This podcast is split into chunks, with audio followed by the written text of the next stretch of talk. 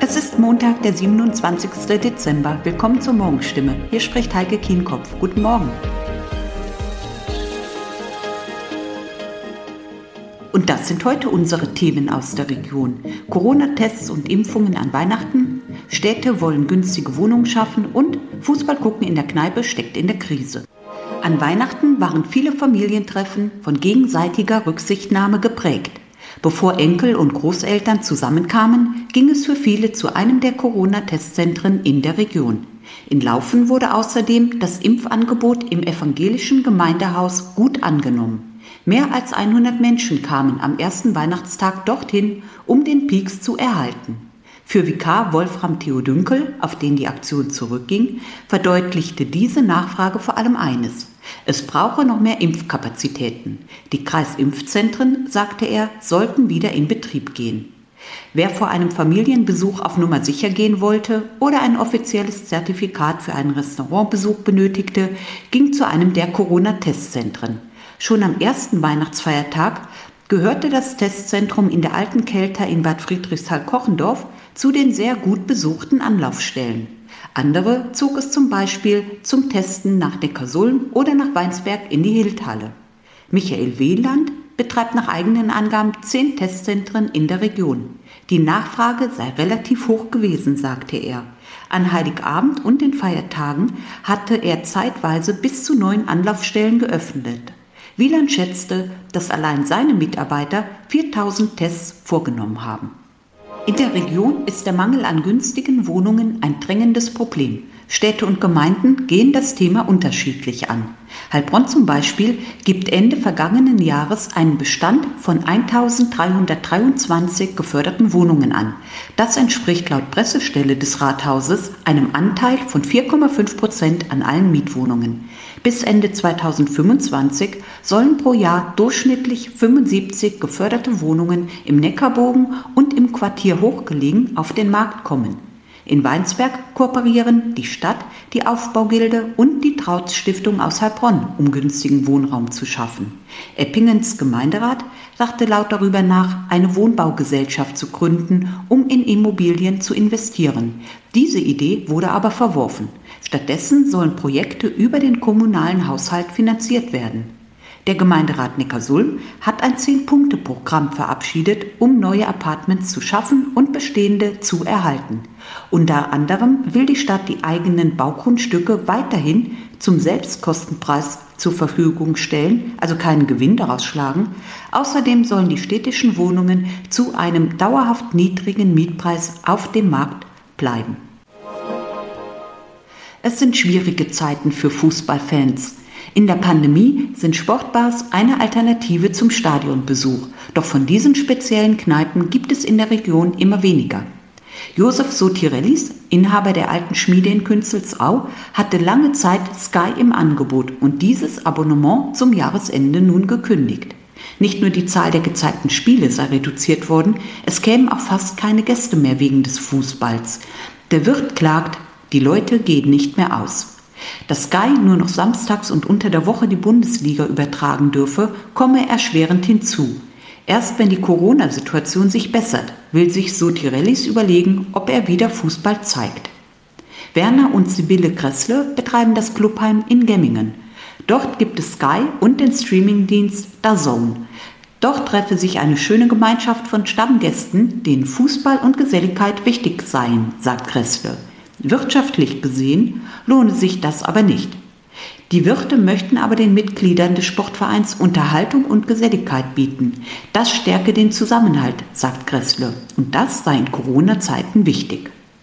Dass sich beide Bezahlsender nicht unbedingt rechnen, sagte Wolfgang Haut, Inhaber des Haudi in Flein. Er bezahle 6000 Euro an Sky und 3000 Euro an DAZN. Zwar sei Sky mit den Gebühren nun etwas heruntergegangen, doch Hauts Meinung nach ist der Preis für das Angebot überzogen. Dazu kommen rückläufige Gästezahlen. Das Ausgehverhalten der Menschen habe sich verändert, sagt er. Und während des Lockdowns hätten sich viele Fußballfans selbst einen Receiver zugelegt und schauten nun Fußball zu Hause. Soweit die Nachrichten aus der Region. Mehr und ausführliche Informationen lesen Sie in unseren Zeitungen oder auf stimme.de. Weiter geht es mit Nachrichten aus Deutschland und der Welt mit unseren Kolleginnen und Kollegen aus Berlin. Vielen Dank und schönen guten Morgen. Ich bin Zoe Tassovali und das sind unsere Top-Themen heute aus Deutschland und der Welt. Ein Jahr Corona-Impfung zwischen Lichtblick und Ernüchterung. Neue Corona-Regeln nach Weihnachten. Das haben Bund und Länder beschlossen. Und Weihnachten bei den Promis. Einbrüche, Trennungen und entspannte Traditionen. Heute vor einem Jahr ist die Impfkampagne in Deutschland gestartet. Das Impfen gegen das Coronavirus lief schleppend an. Es gab zu wenig Impfstoff und viele Debatten. Um Priorisierungen, Impfneid oder Bratwürste als Anreiz. Thomas Bremser, schauen wir doch noch mal zurück. Wie fing denn damals alles an? Ja, einen Tag früher als geplant geht's in Halberstadt in Sachsen-Anhalt los, weil da die ersten Impfdosen schon da sind. In den ersten Wochen werden zunächst die Ältesten geimpft in Alten- und Pflegeheimen. Diesen Peaks ich kann gerade sagen, gar nicht gemerkt. Ja. Der war ganz toll.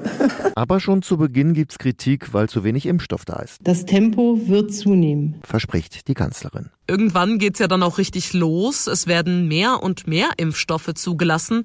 Aber es gibt auch immer wieder Rückschläge. Welchen zum Beispiel? Ja, als sich im März Meldungen über seltene Nebenwirkungen mehren, wird das Impfen mit AstraZeneca von jetzt auf gleich gestoppt. Die Entscheidung heute ist eine reine Vorsichtsmaßnahme, sagt der damalige Gesundheitsminister Spahn. Es gibt bei Jüngeren seltene Hirnthrombosen, darum wird Astra erstmal an Ältere verimpft, später wieder an alle, die wollen. Aber die Menschen sind natürlich verunsichert. Astra bleibt ein Ladenhüter und wird dann komplett ins Ausland verkauft. Dafür kommt mit Johnson Johnson ein Impfstoff auf den Markt, bei dem es nur eine Dosis braucht. Und das bringt nochmal Schwung in die Kampagne. Ja, genau. Anfang Juni wird offiziell die Priorisierung aufgehoben. Vorher wurden ja nur bestimmte Berufs- und Altersgruppen geimpft. Erst auch nur in Impfzentren, später auch bei den Hausärzten. Impfneid kommt auf. Irgendwie ein typisch deutsches Wort. Es wird dann diskutiert über Lockerungen für Geimpfte. Es werden Anreize geschaffen, wie kostenlose Bratwürste. Ab August können sich dann auch Jugendliche impfen lassen, später auch Kinder ab fünf. Und seit dem Herbst lassen wir uns jetzt auch boostern. Wie steht es denn da aktuell um die Impfkampagne? Also die Booster-Kampagne läuft. Kanzler Scholz hat vor Wochen schon gesagt, bis Ende des Jahres will er 30 Millionen Boosterimpfungen schaffen. Das klappt auch. Aber es hakt bei den Erstimpfungen. Da will die Regierung 5 Millionen noch überreden bis Ende Januar. Aber das wird schwer, trotz flammender Appelle. Lassen Sie sich impfen, zum eigenen Schutz, zum Schutz Ihrer Lieben und zum Schutz von uns allen. Von allen, die sich impfen lassen könnten, ist jeder Fünfte noch ungeimpft. Europaweit ein ziemlich schlechter Wert. Und darum werden die Rufe nach einer Impfpflicht auch immer lauter. Im Januar will dann der Bundestag darüber beraten. Im Kampf gegen Corona verschärfen mit Baden-Württemberg, Niedersachsen, Brandenburg und Mecklenburg-Vorpommern heute weitere Bundesländer die Regeln. Kontakte im privaten und öffentlichen Leben werden weiter eingeschränkt. Das hatten Bund und Länder vereinbart. Morgen ziehen dann noch die ausstehenden Länder nach. Kontaktbeschränkungen auch für Geimpfte, von denen nur noch maximal zehn zusammen in einem Raum zum Beispiel Silvester feiern dürfen. Ist ein Beteiligter ungeimpft, sind maximal zwei Gäste erlaubt. Nicht mitgezählt werden Kinder unter 14 Jahren. Das ist die wesentliche Regel, mit denen Bund und Länder die erwartete Omikron-Welle abflachen wollen. Natürlich neben anderen Regeln und Impfen. Unklar, ob uns Omikron im Moment doch schon stärker erfasst, als wir es mitbekommen. Wegen der Feiertage sind die aktuellen Infektionszahlen Zahlen des Robert Koch Instituts höchstwahrscheinlich unvollständig. Jan-Henner Reitze, Berlin. Für Queen Elizabeth II. ist es das erste Weihnachten seit dem Tod ihres Mannes Philipp gewesen. Trotz Trauer und Pandemie blickt die Queen positiv in die Zukunft. Larissa Schwedes in London. Wie genau hat denn die Queen ihr Weihnachtsfest verbracht? Ja, anders als geplant hat die Queen das erste Weihnachten nach dem Tod von Prinz Philipp nicht im großen Kreis ihrer Familie auf dem Landsitz Sandringham verbracht, wie sie das vor der Pandemie gern getan hat. Wie viele andere auch hat sie sich wegen der angespannten Corona-Lage für eine kleinere Runde entschieden und mit ihren Söhnen Charles und Edward und einem Cousin und deren Frauen auf Schloss Windsor gefeiert. Ihre traditionelle Weihnachtsansprache hat die Königin ihrem langjährigen Ehemann gewidmet und darin auch all denen Trost ausgesprochen, die in diesem Jahr auch jemanden verloren haben oder nicht mit all ihren Lieben feiern können. Und es gab kurzzeitig Aufregung um einen bewaffneten Eindringling auf Schloss Windsor. Was war denn da los? Ja, das war ein kurzer Schockmoment am ersten Weihnachtstag direkt am Morgen. Laut der Polizei hat ein 19-Jähriger die Sicherheitszone um die königliche Residenz durchbrochen, konnte aber schnell festgenommen werden. Was für eine Waffe der Mann dabei hatte, ist nicht bestätigt. Laut einigen Medien soll es eine Armbrust gewesen sein. Was der Eindringling aber wollte, ist völlig unklar. Ein Hemd, das nicht passt, Parfüm, das nicht wirklich gut riecht, ein Videospiel, das wir schon längst haben. Nicht alle Weihnachtsgeschenke waren ein Volltreffer dieses Jahr und darum heißt es für viele ab heute Geschenke umtauschen. Auf was wir dabei achten müssen, sagt uns jetzt Ivona Husemann von der Verbraucherzentrale NRW. Erste Frage, Frau Husemann. Welche Geschenke kann ich denn in der Regel problemlos umtauschen? Also problemlos Sachen zurückgeben kann man in der Regel, wenn man es online geshoppt hat. Denn da gilt in der Regel das Widerrufsrecht. Das heißt, Sachen ähm, kann ich binnen 14 Tagen widerrufen und dann den Kauf rückabwickeln. Gibt es natürlich Ausnahmen von für verderbliche Ware oder nach Kundenspezifikation gefertigte Sachen, wie zum Beispiel selbstgestaltete Fotokalender, die kann man nicht widerrufen.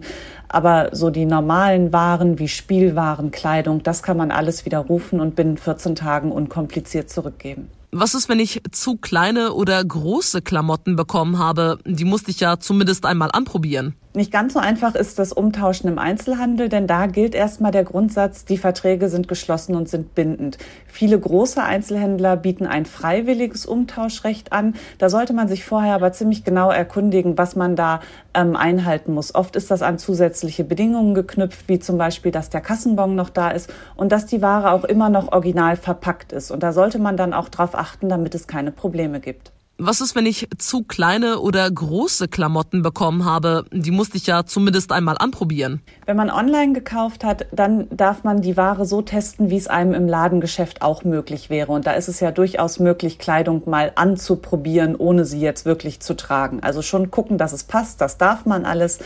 Beim Umtausch im stationären Handel muss man eben gucken, ob man es anprobieren kann, ohne zum Beispiel diese Schildchen zu entfernen. Und es wird zumindest dann schwierig, wenn es sowas wie ein eingepacktes Hemd ist und man diese Verpackung aufreißen muss. Verliebte Paare und viele Geschenke. Auch die Promis haben kräftig Weihnachten gefeiert und ihre Fans in den sozialen Medien daran teilhaben lassen. Bei Verona Poth war es wenig besinnlich, denn bei ihr wurde eingebrochen. Thomas Bremser, was wurde denn im Hause Poth gestohlen an Heiligabend? Ja, offensichtlich richtig, richtig viel. Schmuck, Taschen, teure Uhren, sogar einen Safe haben sie aus der Wand gerissen. Das erzählt Verona der Bild am Sonntag und zeigt auch Fotos von ihrem verwüsteten Haus bei Düsseldorf. Die beiden Einbrecher haben alles in den Fiat von Verona gepackt, der vor der Tür stand und haben den auch noch gleich gestohlen. Das zeigen Fotos einer Überwachungskamera. Verona, ihr Mann Franjo und die beiden Söhne waren abends noch zu Hause, haben dort ganz gegessen und sind dann zu Franjos Eltern gefahren. Als sie wenige Stunden später zurückkamen, entdeckten sie Scheiben vor dem Haus und ja, das große Chaos im Haus. Also ein Albtraum an Weihnachten für Verona Poth und ihre Familie. Ein überraschendes Liebesaus hat hingegen Sängerin Yvonne Katterfeld verkündet. Wie lange sind sie und ihr Partner Oliver Vnuk denn schon nicht mehr zusammen? Ja, die beiden haben sich schon im Frühjahr getrennt. Jetzt zu Weihnachten machen sie die Trennung öffentlich bei Instagram. Da haben beide ein gemeinsames Bild gepostet vom Weihnachtsbaum und schreiben, wir feiern das Fest der Liebe ab jetzt nur eben ein wenig anders. Für ihren siebenjährigen Sohn Charlie wollen sie aber gemeinsam da sein. Das Wissen, dass sich allein durch unseren Sohn unsere Wege ein Leben lang kreuzen werden, gibt uns ein gutes Gefühl. Also nach 14 Jahren Beziehung sind die beiden immerhin noch Freunde. Und welche Promis haben im Internet sonst noch so Einblicke gegeben in ihr Weihnachtsfest? Ja, wir können ganz viele Weihnachtsbäume begutachten, viele doch recht bunt und schrill geschmückt. Sängerin Dua Lipa steht mit einem halben Glas Rosé vorm Baum. Wir sehen Superstar Cristiano Ronaldo in grauen Hausschlappen neben Freundin und den vier Kindern. Und viele Stars zeigen sich im Schlafanzug, wie Familie Beckham, alle im dunkelblauen Pyjama und Celine Dion mit ihren drei Söhnen. Ray Garvey verbringt die Festtage in Irland, Max Giesinger im heimischen Baden und Shawn Mendes bei seiner Familie in Kanada. Andere hat's in die Sonne gezogen, wie Fußballer Marco Reus. Ja, in die Sonne würde ich jetzt am liebsten auch. Das war's mit unserem Podcast für heute. Ich bin Zoe Tassovali und wünsche Ihnen einen guten Start in die letzte Woche des Jahres. Tschüss und bis morgen.